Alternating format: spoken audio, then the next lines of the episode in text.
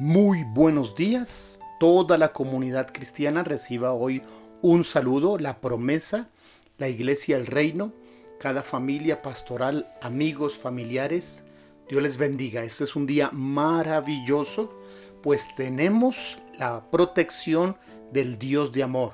El que habita el abrigo del Altísimo morará bajo la sombra del Omnipotente. Es la decisión individual de cada ser protegerse o no con la sombra del Altísimo. Yo he tomado esa decisión y puedo gozar del deleite de su presencia y de su protección. Haga usted igual, día tras día. Lo primero que debemos hacer cada mañana es despertar y poner nuestros pensamientos en Dios, en su palabra, agradecer, orar, adorar al Señor, reconocer que hay vida y usarla bien para que el nombre del Señor sea exaltado. Hoy nos detenemos en algunos versos del capítulo 20 de Proverbios para volverlos motivos o guía de oración.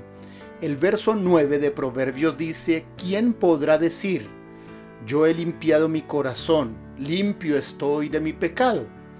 Es una manera de preguntar o de reflexionar por medio de una de una pregunta.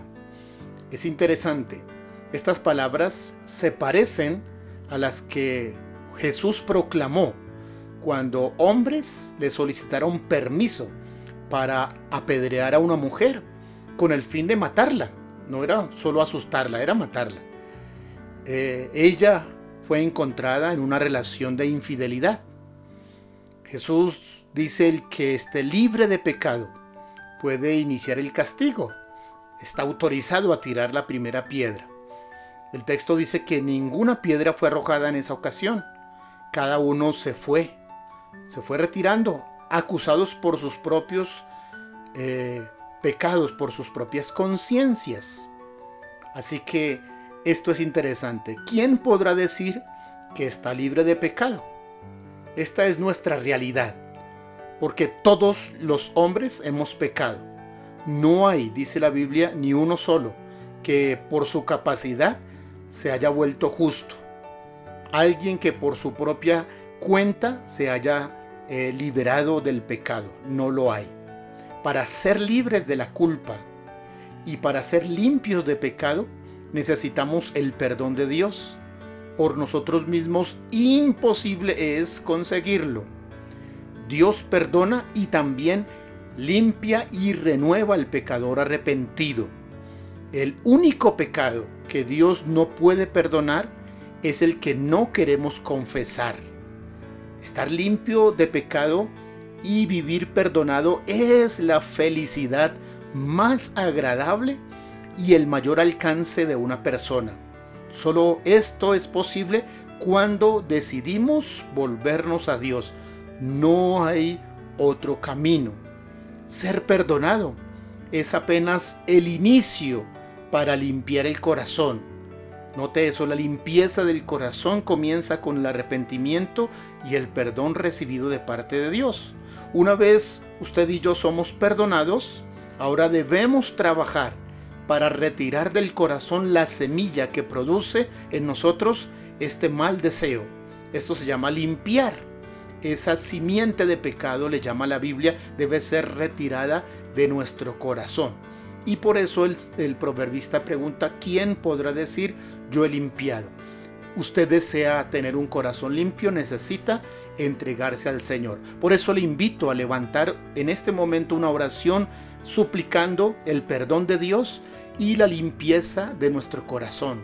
Señor, aquí estamos delante de tus ojos, de tu altar, de tu presencia reconocemos que somos pecadores y necesitamos, en primer lugar, el perdón de nuestras faltas y ser limpios en nuestros corazones por las maldades, por las semillas del pecado que produce en nosotros el deseo de pecar. Ayúdanos, Señor, te lo pedimos en el nombre de Jesús. Ahora, miremos el verso 12 del Proverbios 20. El oído que oye y el ojo que ve, ambas cosas igualmente ha hecho Jehová. ¿Qué significan estas palabras? Los oídos para oír y los ojos para ver, ambos son regalos del Señor. Con gran sabiduría, Dios nos regaló dos ojos y dos oídos, pero solo una boca. La gente dice que un solo ojo basta para ver lo que hay que ver. Esto es falso a la luz de este proverbio. Para ver bien y no equivocarse, abra bien los dos ojos. Muchos lamentan la vida matrimonial porque de novios no vieron lo que debían ver ni oyeron lo que tenían que oír. He leído en la Biblia la frase, el que tiene oído para oír, preste atención, oiga. Y también Jesús dijo, en otras ciudades les gustaría ver lo que ustedes han visto, pero no quieren ver, o han visto y no les ha servido para arrepentirse. Hoy, gente con sus dos ojos buenos pero más ciegos que invidentes, y gente sin enfermedades del oído, pero más sordos, para con Dios, por supuesto. Fuimos dotados con dos de los mejores dones, ojos y oídos. Ellos determinan muchos aspectos del vivir diario, aún de nuestra relación con Dios. Tener visión es saber a dónde deseo dirigirme. Para ello requiero tanto de mis ojos físicos como de mi fe. Es que la fe es la visión espiritual, son los ojos del alma para ver hacia dónde queremos dirigirnos.